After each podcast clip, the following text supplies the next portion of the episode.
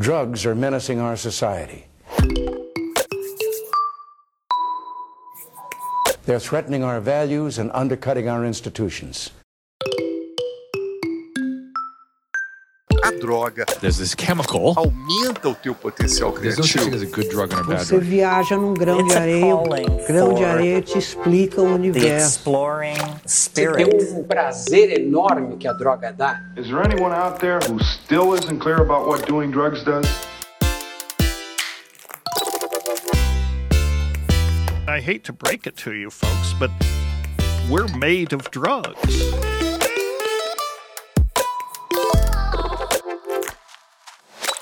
Você está ouvindo Relatos Psicodélicos. Os seres humanos usam drogas desde sempre.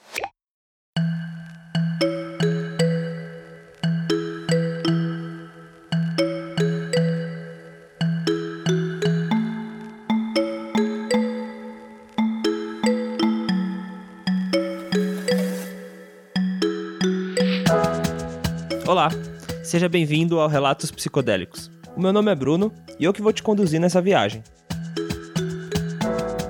Antes da gente começar o programa, eu queria te falar algumas coisas. A primeira delas é te lembrar que se você tá ouvindo esse podcast, isso significa que você tá vivo. Seu coração tá bombeando sangue pro seu corpo, seu pulmão tá funcionando, seu cérebro tá processando cada palavra que eu tô falando agora. Cada célula do seu corpo está cumprindo uma função muito específica, trabalhando como se fosse uma dança, uma sinfonia, que toca 24 horas por dia a mesma música, a música da vida. Isso leva a gente para a última coisa que eu queria falar para vocês antes da gente começar o programa. É que essa sinfonia, essa dança que a gente tá chamando de vida, é a maior experiência psicodélica de todas. Todas essas substâncias que a gente libera quando a gente usa alguma droga, tipo dopamina, serotonina ou endorfina, são substâncias que o nosso corpo também produz naturalmente. O que eu tô falando é que o nosso cérebro opera como se fosse uma fábrica de drogas orgânica, que tá a todo tempo produzindo essa experiência psicodélica que a gente chama de realidade. Ou seja, cada história contada é um relato psicodélico. Você tá chapado o tempo todo com aquilo que chama de sobriedade. Tá bom, eu sei que eu brisei um pouco aqui, mas fica calmo que aqui a gente só vai falar das experiências psicodélicas com as tão conhecidas, amadas e odiadas, temidas e proibidas substâncias psicodélicas.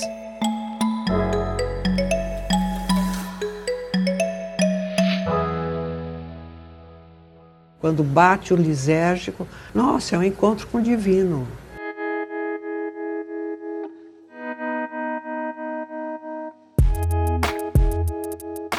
Bom, galera, nesse primeiro episódio, a gente vai ler o relato de uma pessoa que é muito conhecida nesse cenário de cultura psicodélica e também muito conhecida pelos buscadores espirituais. A gente vai ler o relato do Randas. O Randas, para quem não conhece, ele é um líder espiritual ou um guru, talvez, não sei se ele gostaria de ser chamado assim. O Randas, na verdade, antes dele ser Randas, ele se chamava Richard Alpert, que é o seu nome de nascimento, né? E ele foi conhecido assim durante grande parte da sua vida. O Richard Alpert, na verdade, ele era acadêmico, né? Ele foi professor de Harvard, era professor de psiquiatria e psicólogo, até que em determinado ponto da vida dele ele passou a ser um guru, né? Um líder espiritual e mudou o seu nome para Baba Randas. E o Randaz, ele foi uma figura muito importante, assim, para esse cenário antiproibicionista psicodélico, né? Ele foi uma das poucas pessoas na época, na década de 60, ali, 70, a defenderem o uso terapêutico e espiritual dessas substâncias. E, além de ser conhecido como essa figura importante aí no cenário da cultura psicodélica, ele também é conhecido pelo resto do mundo, né? Pelas pessoas no geral, como um líder espiritual, que é mais conhecido por ter escrito um livro chamado Be Here Now, ou Esteja Aqui Agora. Até hoje a gente vê muito do Randaz na cultura pop, assim, várias referências. Por exemplo, na série Lost, tem um personagem que é inspirado nele, que é chamado de Richard Alpert também. E é basicamente um personagem muito louco, assim, meio místico. É um cara que já tava na ilha há muito tempo. Eu não lembro direito a história, mas era muito doido. A mais recente aparição ou homenagem do guru que eu vi na mídia foi na série Midnight Gospel, que ele até aparece no último episódio, falando a frase do livro dele. Be Here Now, ou Esteja Aqui Agora. Na verdade, ao longo dos episódios tem algumas citações meio indiretas assim ao Randaz, só que no último episódio eles realmente fazem um personagem que é o guru mesmo ali. Am I dead? Just be here now. É bem interessante. Mas é isso, assim, eu só queria passar um pouquinho do background histórico do autor do relato. Mas agora sobre o relato em si, Hoje a gente vai falar sobre a primeiríssima experiência psicodélica do Randaz. É um relato que ele tem na internet, você tem o áudio original do Randaz em inglês, né? Até então eu não tinha encontrado na internet traduzido para o português, eu não sei se tem em algum lugar, se alguém souber aí, comenta aí. Até onde eu sei, essa é a primeira tradução para o português. Tem algumas adaptações ali de época, né? Porque é um relato um pouco antigo ali da década de 60, mas a gente vai deixar o link aí na descrição do relato original para quem quiser dar uma olhada também. E eu particularmente gosto muito desse relato porque ele representa o primeiro encontro do Randaz com essas substâncias e o encontro que acabou mudando a vida dele também, né? Que ele começou a transição ali dessa vida de acadêmico ali, né, com o status social que ele tinha em Harvard, para esse caminho de guru, líder espiritual que ele acabou personificando, né? E essa primeira experiência foi uma experiência com psilocibina. Para quem não sabe, a psilocibina é o princípio ativo dos cogumelos mágicos. Aqui no Brasil, uma das espécies mais conhecidas é a Psilocybe cubensis. Dizem que é o primo mais bonzinho do LSD, mas eu não sei se eu concordo muito com essa fala não. Bom, acho que é isso, galera. Sem mais delongas, bora pro relato.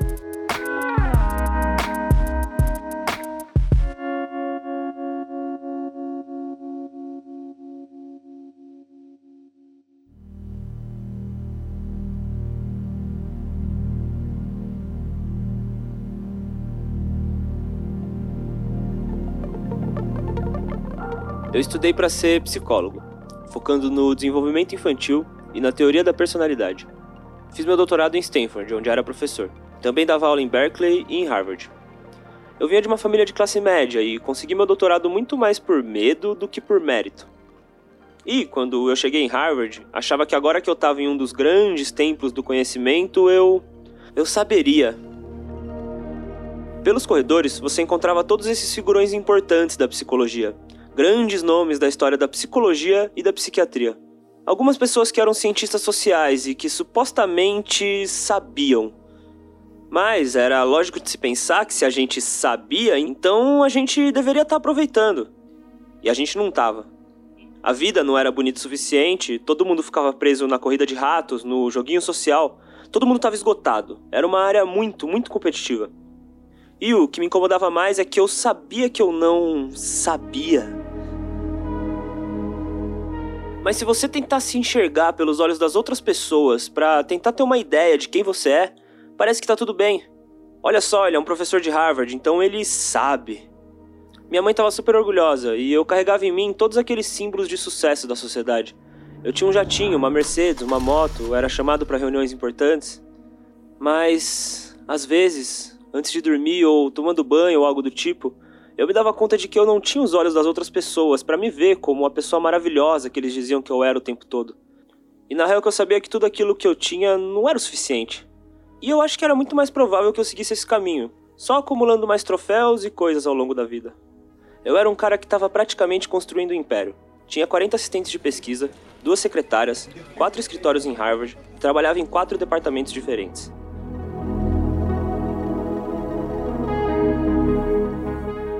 E, no final do corredor, numa salinha que parecia mais um armário do que uma sala, e que não tinha nenhuma secretária, nem nada demais acontecendo, estava sentado um cara, um cara novo, que tinha acabado de chegar da Itália.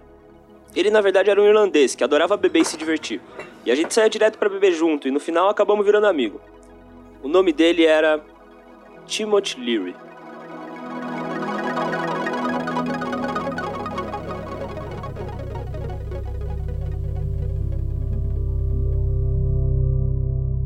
E, numa dessas, a gente tava falando alguma coisa sobre o México e aí ele começou a falar que queria ir pra lá no verão.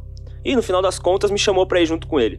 Aí, numa hora que eu tava bebaço, eu virei para ele e falei: Por que, que a gente não vai de avião e aproveita e cruza o norte da América do Sul? Eu sou piloto.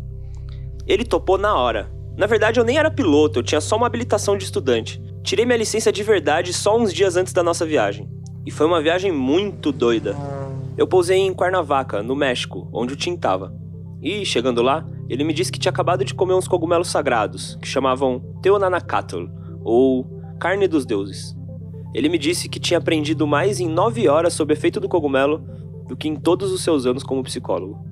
Ah, e detalhe, não sobrou nenhum cogumelo. E no final a gente nem continuou a viagem, a gente ficou por lá mesmo, só conversando sobre o tal cogumelo. Depois a gente voltou para os Estados Unidos e cada um foi pro seu canto. Até que num sábado à noite, no meio de uma nevasca monstra, o Tim me chamou pra ir na casa dele.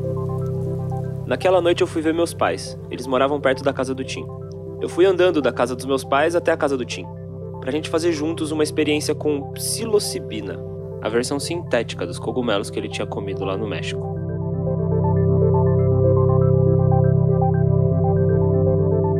E a gente comeu os cogumelos na cozinha do Tim, com várias pessoas, do nosso jeitinho super casual e cuidadoso. A primeira parte da experiência tinha aquela sensação de imprevisibilidade que. sei lá. Teve um momento ali que geral achou que o cachorro do Tim tava morrendo. A gente achou isso porque o cachorro tava brincando na neve voltou super ofegante para casa.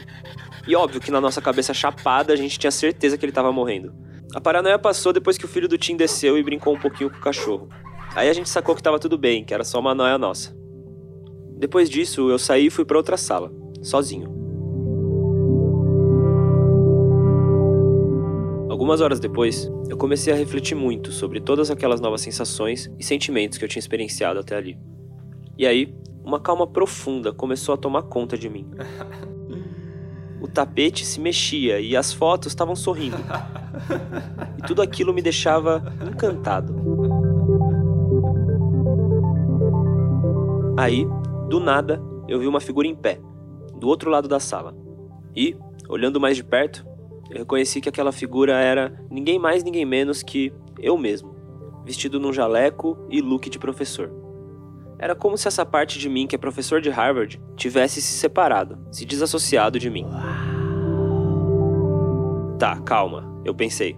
Eu trabalhei muito para conseguir esse status, mas eu não preciso, preciso disso, né? Eu tava aqui e aquilo, aquela parte de mim tava ali, separada. E aí, eu só desisti dela. Sentei e relaxei. E aí, nessa hora, a figura se transformou.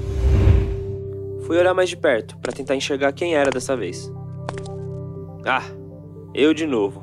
Mas agora era aquele meu lado cosmopolita, chique, sofisticado do outro lado da sala, separado de mim mais uma vez. Tá, entendi. Isso aqui tá indo embora também. Eu pensei comigo mesmo. E de novo e de novo, a figura ia mudando. E eu reconheci ali todos os diferentes aspectos que eu sabia ser eu. Todos os meus papéis sociais. O amante, o intelectual, o professor, o piloto. Todos aqueles diferentes papéis que eu interpretava. E a cada nova figura que aparecia, eu reforçava para mim mesmo que eu não precisava daquilo. Então eu vi essa figura se transformar naquilo que era a minha Richard Alpertnice. Richard Alpert. Sou eu. Meu nome. O suor escorria na minha testa.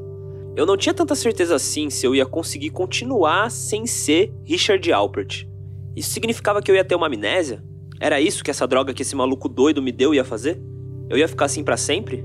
Será que eu devia pedir ajuda pro Tim?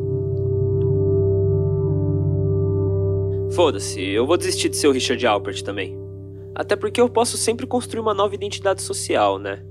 E, pelo menos, eu ainda tenho meu corpo. Mas eu pensei isso cedo demais. Quando eu olhei pro meu corpo para me assegurar de que estava tudo bem, eu não conseguia ver nada dos meus joelhos para baixo. E lentamente, pro meu desespero, de olhos bem abertos, eu vi meus membros começarem a desaparecer um de cada vez, até que tudo que sobrou era só o sofá que eu estava sentado. Eu queria gritar, sentia que estava morrendo. Até ali não tinha nada na minha ideia de universo que me fizesse acreditar que se eu não tivesse no meu corpo, ia sobrar alguma coisa. Absolutamente nada me levava a acreditar que seria possível uma vida sem corpo. Então, até onde eu sabia, eu estava morrendo. Ou deixando de existir, sei lá continuar sem a minha professorzice, ou sem ser o cara fofo, ou até mesmo sem ser o Richard Alpert, tava tudo bem. Mas eu obviamente precisava do meu corpo. E era isso. E eu lembro da sensação. Lembro da adrenalina, do suor escorrendo, lembro de querer gritar para pedir ajuda.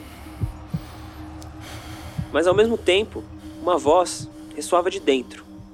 Dentro de onde eu não sei, mas de dentro uma voz suave até um pouco zoeira, me perguntou: Mas espera aí, Quem tá no volante? Quem tá no volante? Quem tá no volante? Quando eu finalmente consegui focar na pergunta, que levou um tempo, eu percebi que tudo aquilo que eu conhecia como eu, meu corpo e até a minha própria vida tinham ido embora. E mesmo assim eu estava completamente consciente. E não só isso, mas essa consciência eu estava assistindo o drama todo, incluindo o pânico, com calma e compaixão. Assim que eu reconheci isso, eu senti um novo tipo de serenidade dentro de mim. Uma calma com uma profundidade que eu nunca tinha sentido antes. Eu tinha acabado de descobrir que esse eu estava além da vida e da morte. E mais uma coisa, esse eu sabia, realmente sabia, era sábio e não só bem informado. Era a voz de dentro que falava a verdade. Eu reconheci isso, me tornei um com isso e senti que a minha vida inteira, buscando por reafirmação externa, havia acabado. Agora, eu só preciso olhar para dentro, naquele lugar onde o eu sabe. O medo se transformou em animação. Eu saí correndo na neve, rachando o bico. Por um segundo ali eu não via mais a casa, tinha muita neblina. Mas estava tudo bem, porque dentro eu sabia. Lá pelas cinco e meia da manhã eu saí vagando pelos quarteirões. Meu coração transbordava de alegria de ter encontrado esse meu novo eu. Andei até a casa dos meus pais. Chegando lá, fiquei com vontade de limpar a neve que estava na frente da casa deles, como qualquer moleque chapado faria. E, com muita alegria, me preparei para começar os trabalhos na neve. Aí a janela abriu. E lá estavam meus pais. E aí minha mãe gritou: Vai dormir, seu trouxa. Ninguém sai limpando a neve no meio da madrugada. Ninguém sai limpando a neve no meio da madrugada. Limpando a neve no meio da madrugada. Ha! E aí veio aquela outra voz. A voz externa, que eu escutei durante a minha vida toda.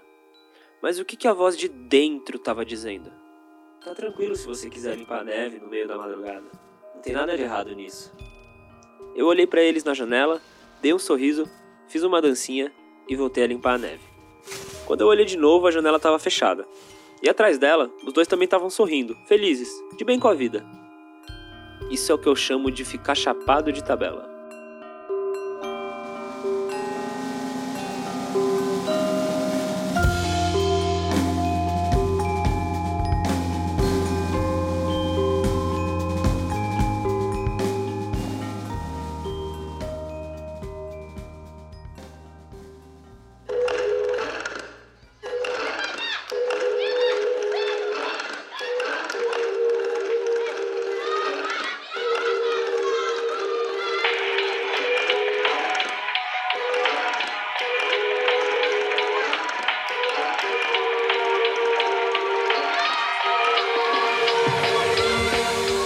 Bom, galera, esse foi o relato de hoje. Espero que vocês tenham gostado. Para quem não conhece muito sobre o cogumelo ou a experiência psicodélica, é importante lembrar que nem toda experiência é assim, igual a que o Randas teve. Você pode tanto tomar cogumelo e acabar tendo uma experiência mais recreativa, indo fazer uma trilha na praia com os amigos ou numa cachoeira, enfim, diversas possibilidades, como uma experiência mais biográfica, espiritual, como essa que o Randas teve. Então isso realmente depende muito da pessoa, né? A experiência psicodélica é uma experiência muito singular, muito individual. E isso que torna ela tão interessante também. Ela depende não só da substância que tá ali, que você tá ingerindo, mas ela também depende muito de como você tá se sentindo, do lugar que você tá, do momento da vida que você se encontra quando você vai tomar aquela substância. É claro que a dosagem tem um papel fundamental no rumo que a experiência vai tomar, mas ela não é o único fator a se levar em consideração quando se está planejando uma experiência psicodélica. Outra coisa interessante sobre os cogumelos que contêm psilocibina é a sua baixa toxicidade. O cogumelo ele tem uma dose letal muito baixa. É por isso que ele é conhecido também como um dos psicodélicos mais seguros de se tomar. Apesar de ter uma toxicidade muito baixa, a gente tem que tomar muito cuidado com o uso de qualquer psicodélico, na verdade, não só o cogumelo. Isso porque a experiência psicodélica pode ser uma experiência muito forte, muito intensa para nossa estrutura psicológica mesmo. É importante ressaltar também que esse tipo de experiência que o Randas teve é muito comum no uso de psicodélicos. E na verdade as pessoas até têm um nome para isso. É chamado de experiência de dissolução do ego. Essa estrutura psicológica que a gente chama de ego ou de eu tá sempre em busca de alguma coisa, tentando encontrar algo no externo que vai te completar. A gente tá sempre incompleto, tentando chegar em algum lugar. Mas, na verdade, a busca nunca acaba, a gente nunca chega nesse tal lugar que vai completar a gente. E essa sensação de que tem alguma coisa faltando, esse vazio, pode acabar tornando a vida um pouco angustiante demais. E esse tipo de experiência pode ser útil nesse sentido, que na ausência do ego, do eu, você acaba percebendo que essa busca, ela acaba nela mesma é só um mecanismo de defesa, um mecanismo de ação mesmo do nosso cérebro que faz a gente fazer as coisas de determinada forma. É parte da nossa natureza humana, a gente não consegue viver sem isso. E você pode ver isso no relato que a gente acabou de ler, né? Onde o Randas estava sempre procurando alguma coisa, ele sentia que ele tinha todos os símbolos de sucesso da sociedade, mas que no fundo ali ele não sabia de verdade, né? Faltava alguma coisa. E na experiência ele acaba percebendo que na verdade tá tudo bem, e que na verdade todos esses papéis sociais que ele interpretou durante toda a sua vida não são exatamente aquilo que vai fazer ele se sentir completo. É algo mais íntimo, algo mais interno que sempre esteve ali desde o momento que ele nasceu e nunca vai sair também até o momento da sua morte. Essa voz interna, né, esse eu interior que ele fala tanto no relato. Mas de novo, mesmo esse tipo de experiência sendo muito comum no uso de psicodélicos, a gente não pode levar como regra. Então, se você planeja ter algum tipo de experiência com psicodélicos ou cogumelo, saiba alinhar muito bem as suas expectativas. Ou, na verdade, vá sem expectativas mesmo, porque a experiência realmente é muito singular. Lembrando que se você decidiu usar algum tipo de substância psicodélica, é muito importante que você estude bem o que você está fazendo. Entenda como seu corpo reage àquela substância, se aquilo que você está tomando é realmente aquilo que você acha que é, a dosagem, os efeitos adversos. É importante se informar, principalmente porque a gente vive num país proibicionista, onde a gente não consegue acessar essas substâncias tão facilmente e com alguma regulamentação. Mas se você ficou curioso e quer conhecer um pouquinho mais sobre o cogumelo, eu vou deixar na descrição um link do vídeo do canal Que Droga é Essa? E lá você vai poder conhecer e se aprofundar um pouquinho mais nos cogumelos. Bom, acho que é isso. Eu vou ficando por aqui. Se você gostou desse podcast, do relato que a gente leu hoje, segue a gente lá no Instagram, no arroba relatos, psicodélicos. E a gente se encontra daqui 15 dias com mais um relato psicodélico.